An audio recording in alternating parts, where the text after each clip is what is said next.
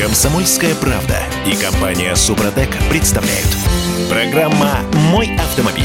А вот вопрос, э, стучать или не стучать? Госавтоинспекция интересуется, надо ли выплачивать вознаграждение за сообщение о пьяном человеке за рулем? Ну а вы что думаете сегодня с утра? Я Дмитрий Делинский, Олег Осипов у нас на связи. Олег, доброе утро. Доброе утро. «Форсаж дня». Ну, вообще, это региональная идея. Э, В Якутии, по-моему, уже несколько лет работает такая штука. Там выплачивают 4000 рублей в том случае, если сообщение о пьяном за рулем подтвердилось. А Сейчас такой законопроект придумали власти в Нижегородской области. И в телеграм-канале Госавтоинспекции опубликован опрос. Голосовалка. Значит, гражданам предлагают выбрать такие варианты. Поддерживаю. Это уместная благодарность. Поддерживаю, но большого эффекта не жду. Это второй вариант. Третий вариант. Не поддерживаю. Будет много ложных сообщений. И четвертый вариант. Если заявитель обманывает, нужно наказывать его самого.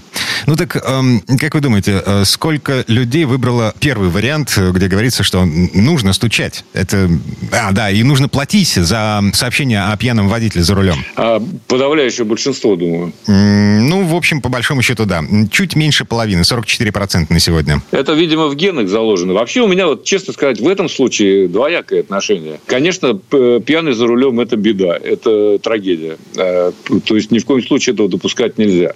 Но вот само слово «стучать» для меня оно совершенно неприемлемо. Это первое. А тем более, когда ты получаешь за это деньги. И потом, что значит сообщать о пьяном за рулем? Ты как это определил? На глаз или как вообще? Слушайте, Шатался человек? Олег, не вы ли мне рассказывали о том, что в американских барах висят таблички с номером телефона, по которому нужно звонить, если вы видите, как ваш собутыльник садится за руль? Нет, это не я рассказывал, это действительно есть, я это тоже наблюдал. Но там есть и другая история. Там, во-первых, есть телефон и трезвого водителя, и, во-вторых, и в главных, там стоят специальные тестеры. Ты можешь проверить, э, у тебя промили подходит для того, чтобы ты сел за руль или нет. Мгм. И кроме того, если э, официантка, простая официантка, это со мной было в одном из американских городов, видит, что вы выпили там вторую рюмку текилы, все, она вам третью не нальет. Она говорит, нет, ну вы же за рулем, у нас тут все за рулем. Ни в коем случае. Вот так, несмотря на то, что э, как бы она на этом зарабатывает, как и весь бар в целом. В общем, э, должен сказать, что сомнения у меня большие возникают в этой связи. Я считаю, что платить за это нельзя. Вот в Скандинавии принято стучать. Я с этим также сталкивался. Стучать на всех, кто превышает скорость и так далее. Но они делают это бесплатно, эти самаритяне. У них так принято. Мне кажется, что это нормально. Я считаю, что, э, кроме всего прочего, главная проблема заключается не в этом. Кому вы сообщаете, в каком порядке и как этот человек будет изловлен. Вот в этом все дело. Потому что я лично как-то в, доисторические времена, правда, пытался позвонить в ГИБДД, указать на то, что человек вот явно совершает аварию сейчас, так сказать, э, с определенными номерами. Реакция была ноль. Гаишник, А- который видел, как он подрезает автомобиль, и в ус не моргнул, он отвернулся. Потому что номера были из региона, с которым лучше не связываться. Вот в чем главная проблема, скажу я. Слушайте, Олег, чести. а, смотрите, у меня на родине, в Кировской области, в городе Кирове, я не знаю, как сейчас, но еще несколько лет назад была такая история. Дорожный патруль. Это люди, добровольцы, которые выходили в ночь с пятницы на субботу на дежурство к злачным местам. Вот они сидели в машинах и просто наблюдали, кто выходит из этих злачных мест и куда дальше. То есть, если человек садится за руль, выходя из бара и чуть-чуть пошатываясь, они просто звонили тут же в госавтоинспекцию, вот, в группу быстрого реагирования и блокировали эту машину. Иногда устраивали даже погони, потому что человек успевал уезжать. А, Я не знаю, сколько пьяных, вот таких пьяных за рулем они поймали, а, не, не владею статистикой, но совершенно точно знаю, что среди этих людей были инспектора ГИБДД. В том числе а, полковники Министерства внутренних дел были в числе тех людей, которых они поймали пьяными за рулем. И как? И, Разобрались с Да, полковниками Да, ГИБДД? да, разбирались с увольнением, со всеми делами. Потому что все это происходило, во-первых, на глазах у общественности, во-вторых, под видеокамеры. Ой, боюсь, что сейчас это едва ли реализуемо. А как-то что-то мне подсказывает. Но, в принципе, попробовать не грех. Особенно если ловить действительно тех, кто откупается постоянно, или тех, кто имеет корочки определенные. Ну, тех, кто привык э, к тому, что можно сесть за руль и Потому безнаказанно. что он э, э, безнаказанно может совершать любое деяние, скажем это так, их языком. Мгм. Так, ну, а, так или иначе, по регионам вполне ничего себе распространяется мысль о том, что платить можно за э, подтвердившееся сообщение о том, что пьяный садится за руль. Э, госавтоинспекция в Нижегородской области, по крайней мере, задумалась над тем, стоит вводить такие меры или не стоит. А вообще, э, вот у меня есть такая статистика, по итогам 2021 года в подразделение госавтоинспекции поступило около 243 тысяч обращений граждан с приложением фото и видеоматериалов. Это касается нарушений правил дорожного движения. И пресечено 600 тысяч нарушений ПДД. 35 с половиной тысяч – это случаи с э, пьяными водителями. 35 с половиной тысяч пьяных водителей в России вот. поймали по жалобам мирных граждан. Вот. А на самом деле заявлений с подтверждающими фото-видеоматериалами 240 тысяч там с чем-то, да? Там не только вот про пьянство. Вот и засчитайте, как кто работает. Не только про пьянство, Олег. А, не только про пьянство. Ну, хорошо. Вообще есть в этом что-то, как бы сказать, неприличное, недостойное. Платить за то, что ты э, предотвращаешь ТТП, возможно. Сообщаешь о пьянстве за рулем. И брать деньги за это. Мне кажется, что это просто неприлично. Но это мое субъективное мнение. 44% участников опроса э, в телеграм-канале ГИБДД считают, что э, это уместная благодарность. Уместная. Да и пусть считают. Мало ли у нас э, кто считает одно, а другие считают. Я так не считаю, например. Угу. Ну и хорошо. Это мое мнение. Так, эм, еще один способ подзаработать, сэкономить, я не знаю, как это. Если вы обладатель национальной платежной карты МИР и заправляетесь на «Газпром» нефти, у вас есть замечательная возможность получить кэшбэк 100 рублей при оплате любых покупок картой МИР на сумму от 1200 рублей в сети АЗС «Газпром» нефть. Кэшбэк начисляется за оплату на кассе заправочной станции, в мобильном приложении сети, в терминалах автоматических АЗС и в кассах самообслуживания до 30 ноября 2022 года. Для получения кэшбэка нужно зарегистрировать свою карту на сайте программы лояльности платежной системы приветмир.ру и оплатить этой же картой покупки. Акция действует в 47 регионах, где представлено более 1400 автозаправочных станций «Газпромнефть». Ну и про регионы. Тут наши коллеги из Автору попытались сравнить цены э, на подержанные машины в разных регионах. И знаете, что получилось? В России есть регионы, где на покупке подержанного автомобиля можно сэкономить э, 20%. 30%. То есть, например, Kia Rio в Тверской области в среднем на 35% дешевле, чем в Иркутской.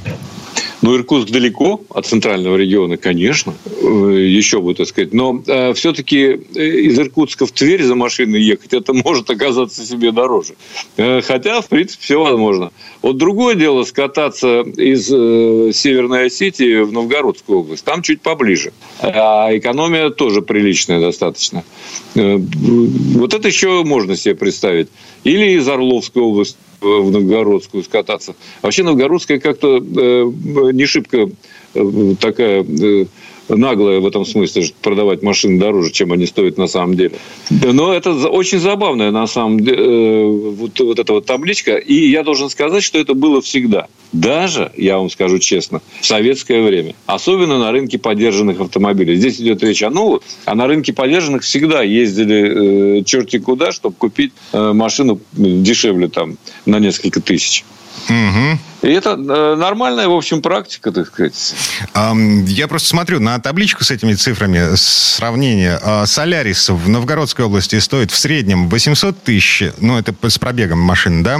А в Северной Осетии 910, 110 тысяч разницы, а, средняя цена. Нет, средняя цена по стране, это, да, 910, там 800, уже стоит ехать. Угу. Но хотя не факт, что ты лучше сначала все-таки посмотреть, созвониться. А, ну это понятно. А, да, стандартная потом... практика. А, не надо ехать в никуда, вот, в надежде на то, что ты поселишься в гостинице и за одни сутки найдешь себе машину вот, вот какую хочешь. Но вот обратите внимание, Дмитрий, тут э, э, любопытно самые дорогие регионы, которые есть, да? Угу. Вот совершенно необъяснимые вещи. Ну, понятно, что э, там, допустим, Сибирь, э, ну, просто по причине, так сказать, далеких расстояний, да, туда надо доставить, так сказать, это дороже.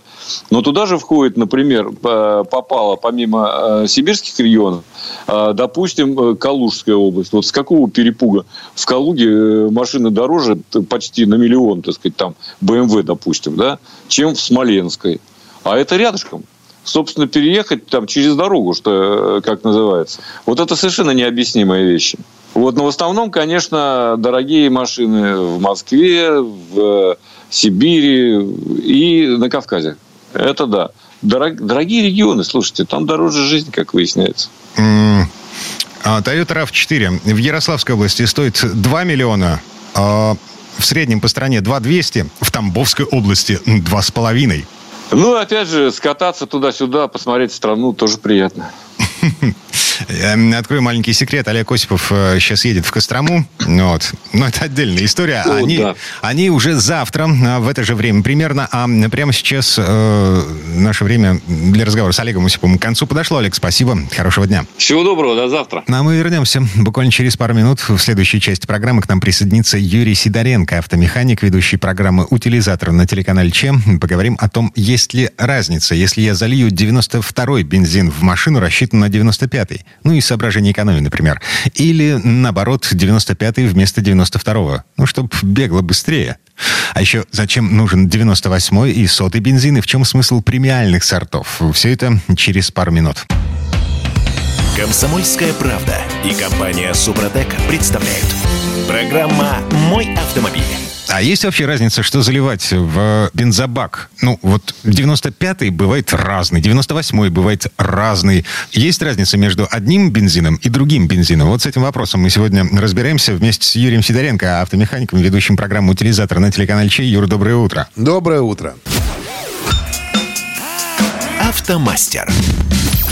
Так, ну у меня в машине везде написан 95-й. И для меня нет вообще абсолютно никакой разницы, какой 95-й я заливаю, ну, за исключением заправок типа там рога и копыта. Ну, правильно, только надо заправляться в хорошую заправку. Тут история какая, просто многие даже не знают, что, какой сорт бензина надо заливать. Погоди, они еще по сортам отличаются друг от друга? Ну, конечно, конечно. В ну, смысле? Ну, ну слушай, ну, ну я сорт назвал это марка. Давай так, марка. Есть 95-й, есть 92-й, есть сотый, там есть 98-й есть 80-й. Вот. И как бы желательно вот заливать, как ты правильно сказал, у тебя написано на лючке 95-й. Если у тебя там в мануале также написано, какой сорт бензина надо заливать.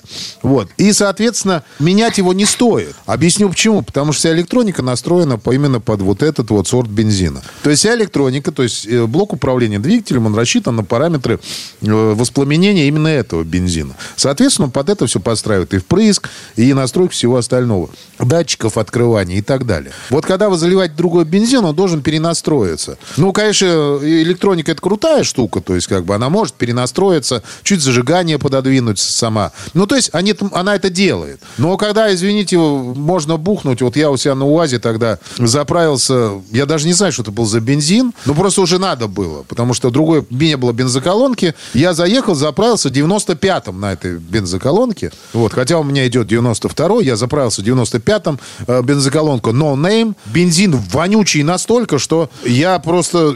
Я потом, у меня такое ощущение, что у меня салон до сих пор воняет этим бензином. И у меня машина не поехала вообще. То есть я на газ, я, я на газ нажимаю, она подстроилась, то есть пальцы не стучат, но при этом машина тяги нет вообще никакой. Вот. Ну, в общем, что это был за бензин, я даже, это, наверное, даже не 80-й, я не знаю, что там за бодяга была. И, естественно, как бы, если вы будете заправляться, например, у вас должен быть 95-й, вы заправляетесь 92-м, то вряд ли что-то будет страшное. То есть сильно изменений не будет, если это качественный 92-й. Если это 92-й непонятно где, то, в принципе, может, конечно, у вас при ускорениях больших нагрузках будет там отрабатывать датчик детонации, будет ошибка вылетать, пальцы могут начать стучать. Ну, и там много всего, там всяких неприятностей. Ну, в общем, однозначно я знаю одно, что сэкономить на стоимости бензина не получится. Это вот сто процентов. Не-не-не, погоди. На, на самом деле получится, но только по-другому.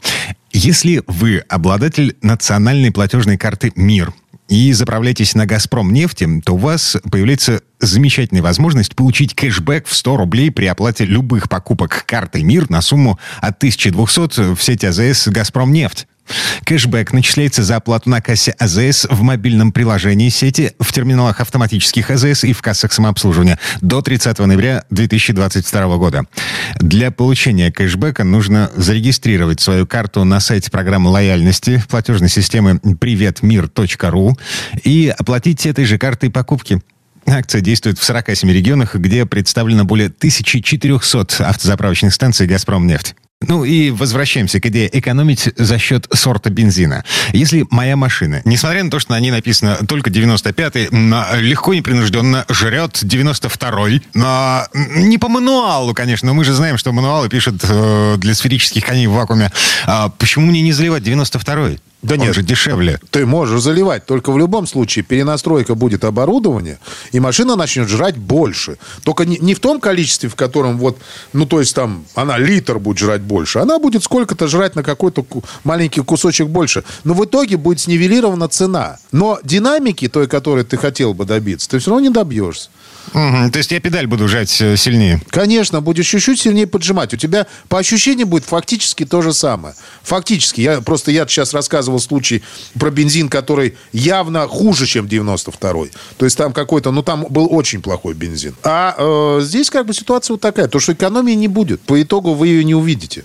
А давай попробуем подвигаться в другую сторону в этой шкале. От 95-го 98-й бензин. А, опять же, как бы мой фокус 95-й бензин. Есть ли смысл заливать 98-й? А, нету, то же самое. Ну, даже если абстрагироваться от, того, что он, от того, что он дороже. То есть смысл какой? Это э, 98-й это специфическая область применения.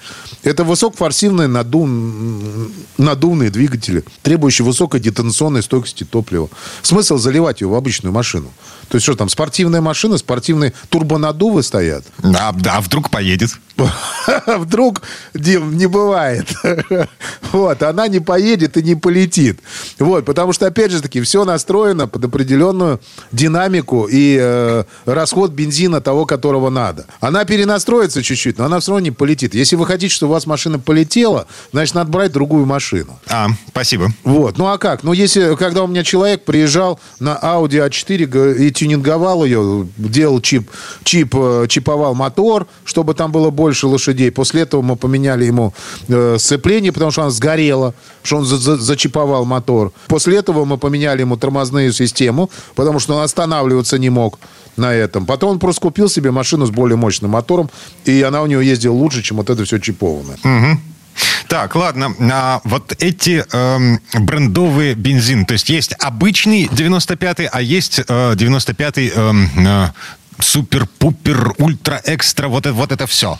Слушай, ну вот здесь я как бы буду не настолько, видимо, популярен у наших автолюбителей. Я могу сказать, я рекомендую заливать такой бензин. Объясню почему. Не потому, что он там супер крутой, добавляет мощности и, и экономит топливо. Да не- тоже нифига он не экономит.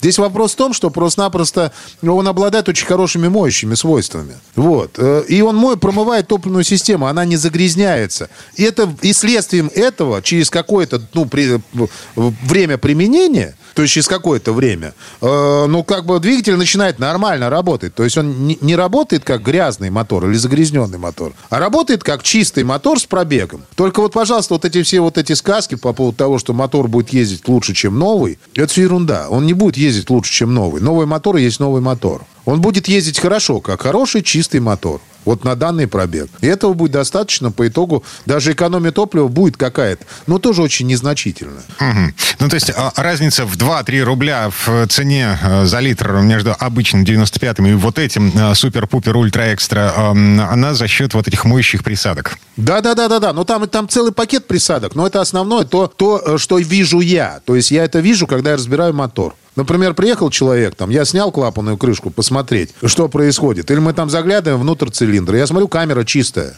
Ну, чистая камера. Или форсунку. Мы снимаем топливную форсунку, она чистая. То есть она не загрязненная настолько, чтобы... Ну, для обслуживания я имею в виду. Потому что у меня есть люди, которые приезжают раз в год и делают промывку форсунок. Такую, не, не общую систему моют, а вот именно снимаем. Мы форсуночки раз в два года, извините. Снимаем форсуночки, ставим на стенд, промываем, смотрим, как она работает, и ставим обратно. Вот. И я вижу, как работает форсунка, и у меня есть определенная статистика, где люди заправляются. Я вижу, в каком состоянии топливная система находится. Вот смотрите, как это работает. То есть форсунка загрязнилась, она начинает топливо не распрыскивать, она начинает его лить. А если она начинает лить топливо, соответственно, начинает заливаться свеча. Свеча начинает заливаться, соответственно, начинает э, работать чуть-чуть с пропусками, незначительными, но с пропусками системы зажигания. И, соответственно, начинает больше жрать бензин, потому что вы начинаете давить на газ больше. Все просто. А если форсунка у вас остается чистая, то, соответственно, по итогу, я говорю, потом, у вас получается экономия, потому что система меньше загрязняется. И все. Вот и вся разница. Так, а можно ли по внешнему виду э, топлива, по цвету, да, определить, э, ну, как бы нормально, ненормально? Я помню, э, в, во времена, когда бабушка водила Запорожец, вот, 76 и 80 были разные по цвету. Да, но и сейчас тоже бензин хороший. В принципе, знаете, вот я знаю одно, что если бензин желтый, то есть такая прям, ну, желтого цвета, насыщенного, и э, воняет сильно. Такой бензин плохой, потому что у него очень много октаноповышающих присадок на базе ММА. Это мономенталин, момоменталинин. Ну, в общем, я это ММА, в общем, это называется штука. Это без разницы. Просто она очень вонючая. Она как раз э, резкий тошнотворный запах дает, от которого потом трещит голова. Вот. А так бензины вот это с красноватым оттенком тоже надо, должны сразу же насторожить, потому что там металлсодержащие присадки э, находятся. Вот. И, а вот так нормальный бензин имеет слабо выраженный такой Э, желтоватенький или вот мне очень нравится голубоватый цвет.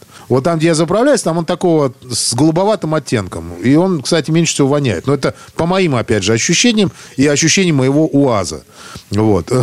Так что, в принципе, ну вот э, если вы увидите красноватый бензин или с ярко выраженным желтым цветом и с запахом таким не бензиновым, тогда лучше там не заправляться. Хорошим это не закончится.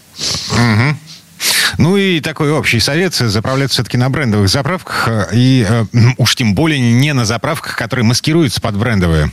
О, да-да-да. Это вот ты сейчас прям... Вот Дим сказал очень правильную вещь. Честно тебе могу сказать. Я тут, э, э, пока ездил, снимал свою программу. Э, ребят, я столько заправок интересных увидел. Например, в заправке есть Ликойл. Вот увидел такую заправку. Что это за заправка? Я не знаю. Но цвета вы понимаете, какой заправки. Ну, красно-белая, да. Да, да, угу. да. Вся красно-белая она. То есть с виду так, ну и не скажешь ничего. Или есть еще заправка у нас, у меня прям на дачу, как едешь, э, в раскрашенного цвета от нефти. Ну, просто она, она вот четко, только вот на ней написано, АЗС даже написано в стиле, только названия нет. И вот такие заправки, ну, я бы вам не рекомендовал заправляться. Причем там бензин, кстати, дешевле, реально. Юрий Сидоренко, автомеханик, ведущий программы «Утилизатор» на телеканале Че был у нас на связи. Юр, спасибо. Хорошего дня. Большое спасибо. Всем удачи. Ну, а мы вернемся буквально через пару минут. В следующей четверти часа у нас Федор Буцко. Поговорим о странных последствиях санкций. Вот, например, что вы слышали о вьетнамском автопроме? Вьетнамский автопром слышал о вас и на вас рассчитывает. Комсомольская правда и компания Супротек представляют. Программа «Мой автомобиль». What the hell are you? Помните, откуда эта фраза в исполнении Арнольда Шварценеггера? А так идешь по улице, натыкаешься краем глаза на что-то четырехколесное, странно напоминающее автомобиль. Начинаешь разглядывать шильдики в попытке понять, что это за зверь такой, откуда его к нам занесло. Иранский самант, малазийский протон, индийская тата, филиппинский джипни. Это то, что я видел своими глазами на улицах Петербурга. Пару недель назад нам с вами обещали выход зимбабвийского автопрома на российский рынок, а сейчас внезапно вьетнамский автопром. Это мы вернулись в студию радио «Комсомольская правда». Я Дмитрий Делинский, Федор Буцко у нас на связи. Федь, доброе утро. Доброе утро. Как тебе такое, Илон Маск? Так, все, что я знаю, э, это то, что есть во Вьетнаме такая компания VinFast. И вроде как она настолько серьезно захотела выйти на российский рынок, что они запатентовали в России дизайн двух кроссоверов, причем электрических. Да, совершенно верно. На самом деле VinFast у нас э, раньше появился, ну вот мы о нем услышали, те, те кто следит э, внимательно, по крайней мере, за этим авторынком, слышали раньше. То есть э, еще в 2018 году их показали, эти машины, на парижском автосалоне, последнем нормальном парижском автосалоне 2018 года. А, собственно, действительно, вьетнамский автомобильный бренд, принадлежащий очень крутой вьетнамской корпорации, а, которая, который, которая владеет всем на свете. У них есть там школы, университеты, магазины, перевозки, строительство домов, там, девелопмент разный и так далее. То есть, это огромная такая корпорация, которая принадлежит, э, э, ну, не знаю, там, уже полностью или не полностью э, одному человеку. Кстати, он учился в России, ну, как многие граждане дружеского, дружественного нам Вьетнама приезжали в СССР. Вот он как раз из тех, кто учился, в, получил стипендию, учился в Москве, геологоразведки, там, экономики там, и так далее. Потом, значит, переехал в Харьков, делал там лапшу, открывал ресторан и так далее. Ну, и все дело очень хорошо пошло. Он потом свое это производство лапши продал крупной международной корпорации за 150 миллионов долларов, ну и так далее. И вкладывался в Вьетнаме и так далее. И сейчас он богатейший человек своей страны. У него там 9 миллиардов, 10 миллиардов его состояние. А вот эта самая Vingroup его, она, ну, в общем, такая локомотив вьетнамской экономики. И несколько лет, вот в 2017 году он, значит, заявил о том, что будет делать автомобили, а уже в 2019 начал, начал их производство. Сразу встает вопрос, как? Ну да, он вложил много денег. Да, на том парижском автосалоне его машины там показывал Дэвид Бекхэм, на секундочку. Ну, не, не, знаешь, сейчас многие марки себе придумают, что вот у нас есть такие амбассадоры, послы бренда, которые, с которыми мы хотим себя ассоциировать, которые вот должны привлечь Слушай, аудиторию. Слушай, я, кажется, часто. я, кажется, вспомнил. А это ж э, были переодетые BMW, вот эти э, винфасты. Да, да, это это да. Бэхи. Да, совершенно верно. И, собственно, об этом, ну, как бы этого никто не стеснялся, и никто, э, ну, понять, что нельзя за два года разработать автомобиль с нуля, да, поэтому вьетнамцы поступили честно, они ничего не воровали, они купили лицензию на платформы и на двигатели BMW, причем это большая редкость, это, это вам не Volkswagen, BMW очень редко передает какие-то свои платформы, свои технологии сторонним производителям. Не, вот такого вот что-то, badge engineering, это когда вот одна машина выпускается под разными марками, для BMW эта история совершенно нетипичная. Ну, бывало там что-то в Китае, есть там сотрудничество с Toyota небольшое и так далее. Но, в принципе, так не делается. А вот VinFast э, каким-то образом договорился. Каким? Это большая загадка. Там есть предположение, что вот э, для BMW это была возможность выхода на ну, такого крепкого, уверенного выхода во, Вьетнамск, э, во Вьетнам, на вьетнамский рынок и рынок там, соседних стран. Хотя он на самом деле не очень большой. То есть Вьетнам, конечно, очень быстро растущая экономика, но там 300-400 тысяч машин в год продается остается, это не очень много. И тем более там из, этих, э, из этого объема там почти там треть это Kia, еще там, еще там пятая часть это Toyota и так далее. То есть там, ну, собственно, продавать там много не продаж, но там несколько тысяч машин могли бы. Тем не менее, BMW с ними поделился этой платформой, и вот с этими машинами в 2018 году VinFast собирался прийти в Россию. То есть это была м- их версия X5 кроссовера, да, и седан пятой серии узнать там э, в нем BMW было невозможно, потому что, ну, действительно, там своя дизайн-команда работала, и там, э, собственно, Пининфорина итальянская, э, дизайн-ателье, переделал дизайн этих автомобилей. То есть, это не была копия внешняя, но, тем не менее, в принципе, классная идея. Я уверен, что у нас бы сейчас, ну, с удовольствием люди покупали, если сказать, вот вам X5 прошлого поколения, вот вам BMW 5 серии прошлого поколения, там, с другим, пусть с другим дизайном, но с этим мотором, там, с, с коробкой передач ZF системой полного привода, там, тоже от хорошей европейской марки. И, собственно говоря, ну, я, я уверен, что это, это был бы, ну, при разумной цене, это был бы большой успех. Но с тех пор вот этот самый Vingroup и марка VinFast, они поменяли кучу а, руководителей, э, поменяли там, уже купили и продали там э, полигон э, испытательный, они там выпустили множество машин, которые, ну, все не взлетели, да, то есть, ну, не, не очень там они продавали продавались, все эти X5 и, и пятерки, ну, не, не пошли они там. Тиражи маленькие, они попробовали еще выпускать микролитражную машину, которая тоже лицензионная уже Opel Carl, а не BMW. Такой маленький микрокроссовер. Но все это не пошло. Там тиражи маленькие, ничего никому не нужно. И сейчас они переходят на электромобили, и вот, собственно, их они и запатентовали, их внешний вид, в том числе там в России, и там представили, и сейчас, наверное, пройдут какую-то амалогацию и выйдут на этот рынок, на наш. Ну, я, честно честно говоря, не понимаю, а для какой цели нам сейчас... Э, вот все к нам идут с электромобилями. Я понимаю, что их там где-то, наверное, избыточные мощности, и вот многие в это вкладываются, и ищут тоже рынки. Но, честно говоря, я думаю, что нам бы лучше вот э, прошлого поколения X5 бы здесь подошел, чем, чем электромобиль очередного бренда, которых становится все больше и больше. То есть ты тоже такой же ретроград, как я, и не понимаешь, зачем электрическая машина в нашей стране, где расстояние между городами измеряется в сотнях километров, а одной батарейки не хватит на то, чтобы доехать от Москвы до Петербурга, например? Я всячески за электромобили, но просто их уже много, да, вот, вот этих заявок много. Это, это хорошо, это, это плюс, потому что если сейчас переднеприводный кроссовер а, там C-класса электрический у нас а, на голубом глазу люди выставляют по цене 5 миллионов рублей, да, причем он неизвестный э, доселе марки, и, в общем, собственно говоря, там он ничем таким особенным не отличается. Ну да, сейчас у всех есть экраны, ассистенты, это все натыкать можно там 500 долларов э, оптом, конечно, покупаешь на машину всю эту электронику разом засунул, и вроде как у тебя все есть, как у всех, понимаешь, как, как у премиум марок. Это можно.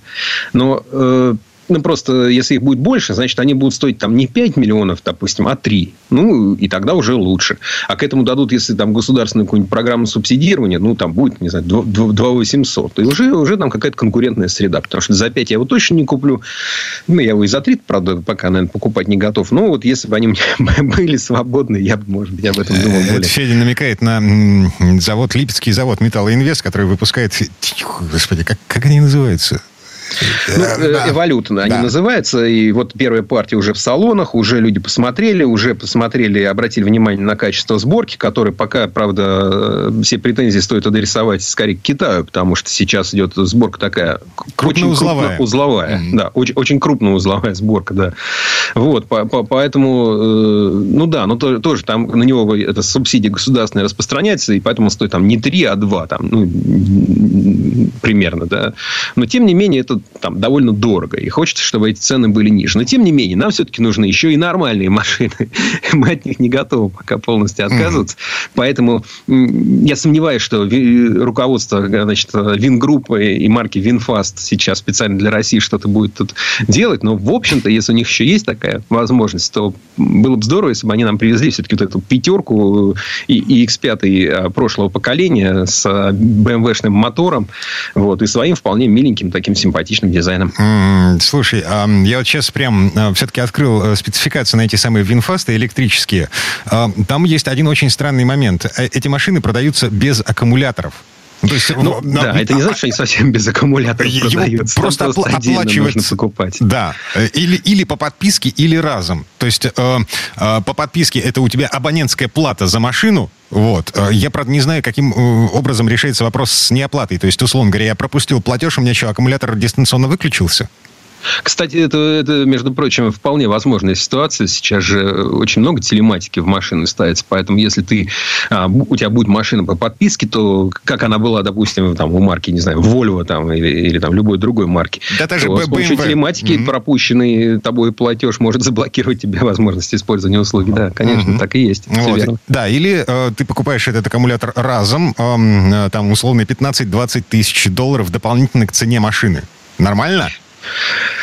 И еще большой вопрос, э, конечно, который он глобальный. То есть мы сейчас стоим вот на пороге этой большой электрификации автотранспорта, и было бы очень здорово, если бы вот возник какой-то консорциум, и вот э, мы бы получили единый стандарт этих аккумуляторов, и вот еще и штекеров, с помощью которыми они заряжаются. Потому что только начали, уже у каждого все свое.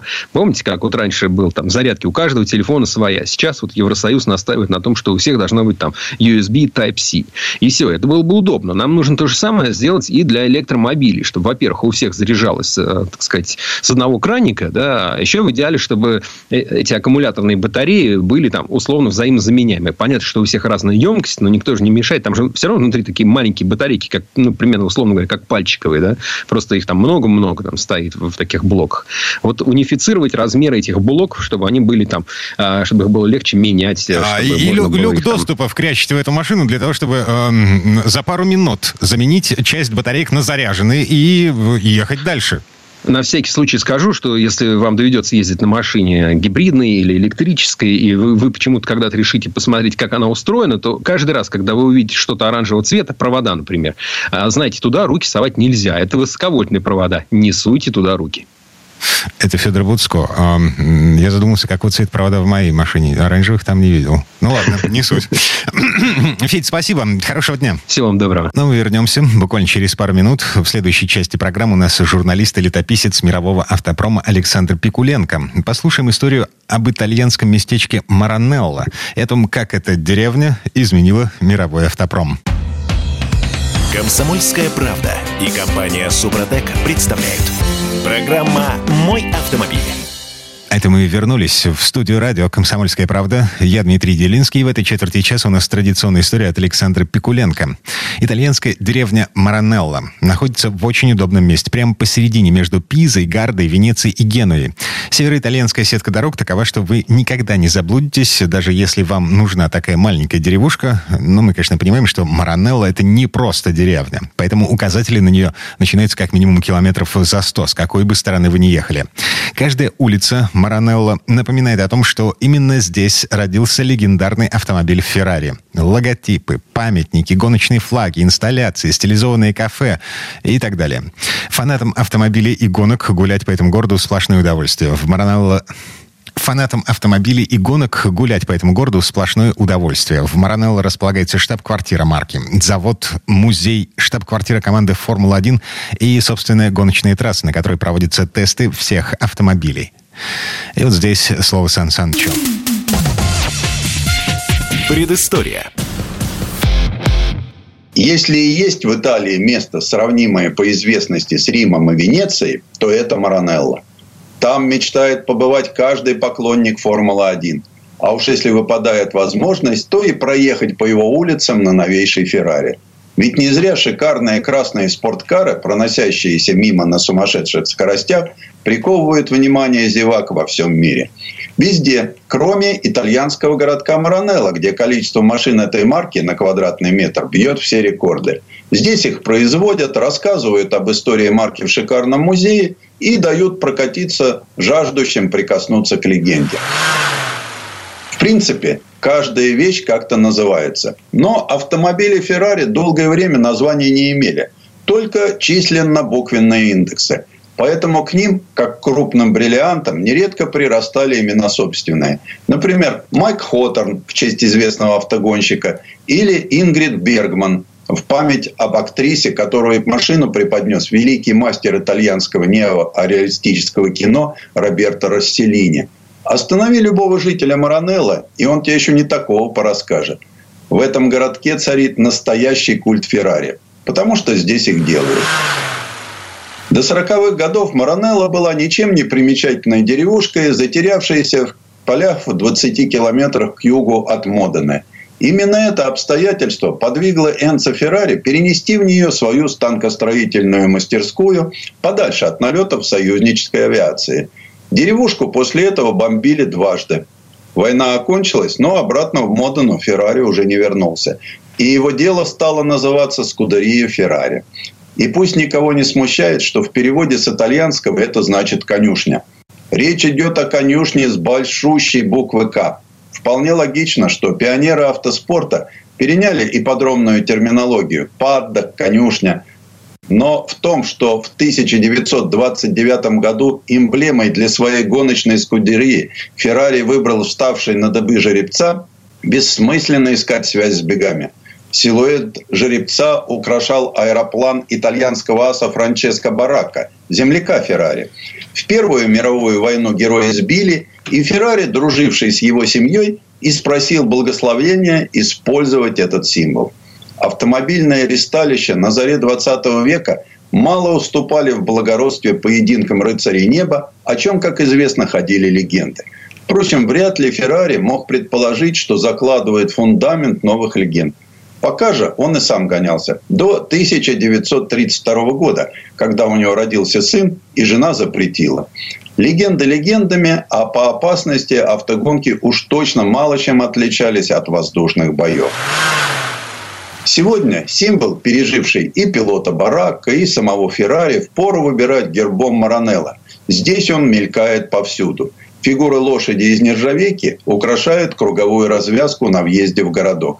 У местных, похоже, ритуал. Утром по пути на работу объехать вокруг этой фигуры в боковом скольжении, чтобы писк покрышек разносился на всю округу.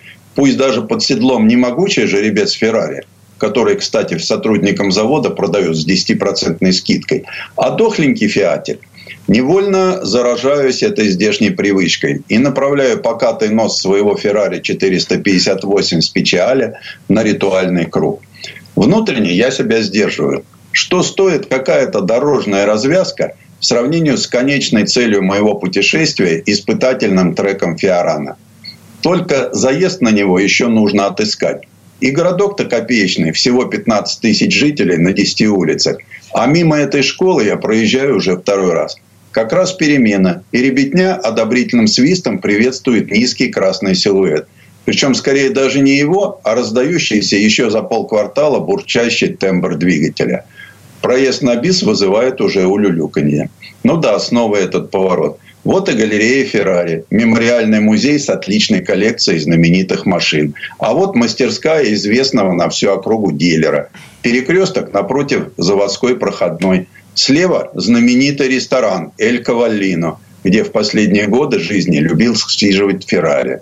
Справа фирменный магазин под завязку набитый китайскими безделушками. Из динамиков над входом несется рев формульных болидов – окрестным жителям надо действительно испытывать высочайший пиетет перед маркой, чтобы терпеть такое изо дня в день.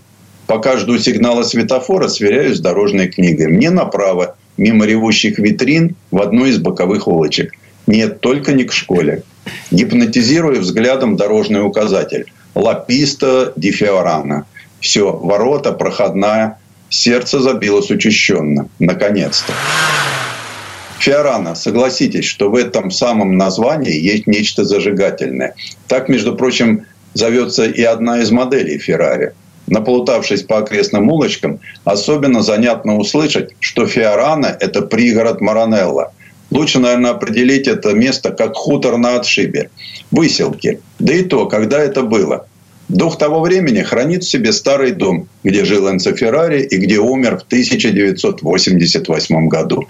Этот типичный итальянский трехэтажный особнячок прячется в островке зелени посреди асфальта бетонных горизонтов трассы.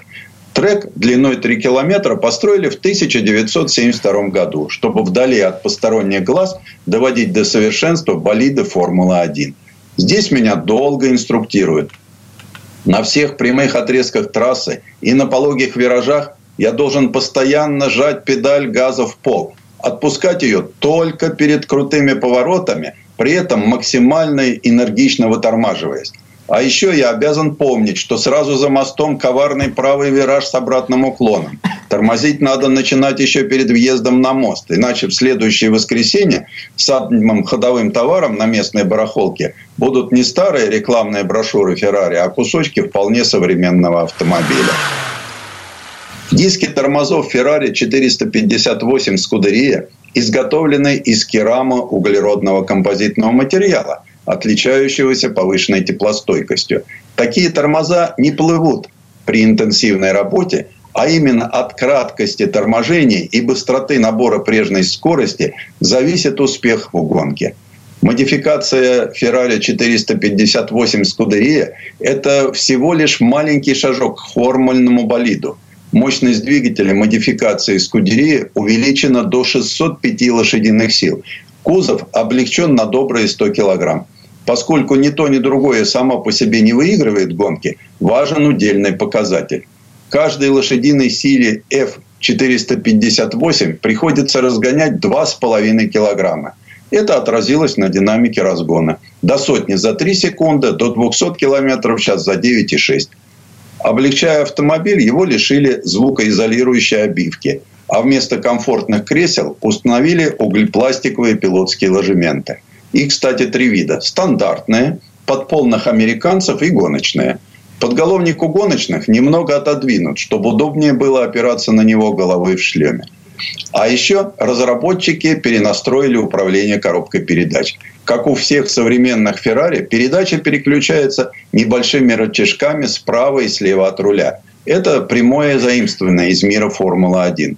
Пилот только тянет рычажки, а втыкает нужную передачу роботизированный исполнительный механизм. Это занимает всего 60 миллисекунд. Конечно, представленные мне графики замеров выглядят более чем убедительно – Однако нужно быть шеф-пилотом Феррари, чтобы достичь этих показателей. В таких руках F458 Скудерии проходит трек за 1.23, тогда как просто F458 за 1.27. Надо ли говорить, что с асфальтов Ярана еще не скоро сойдут оставленные мной черные следы от шин? Они как декоративные полоски, нанесенные на кузов F-458 специали. Предыстория. Сан Саныч, спасибо. Это был Александр Пикуленко, летописец мировой автомобильной индустрии. И у нас на этом все на сегодня. Дмитрий Делинский, радио «Комсомольская правда». Берегите себя. Программа «Мой автомобиль».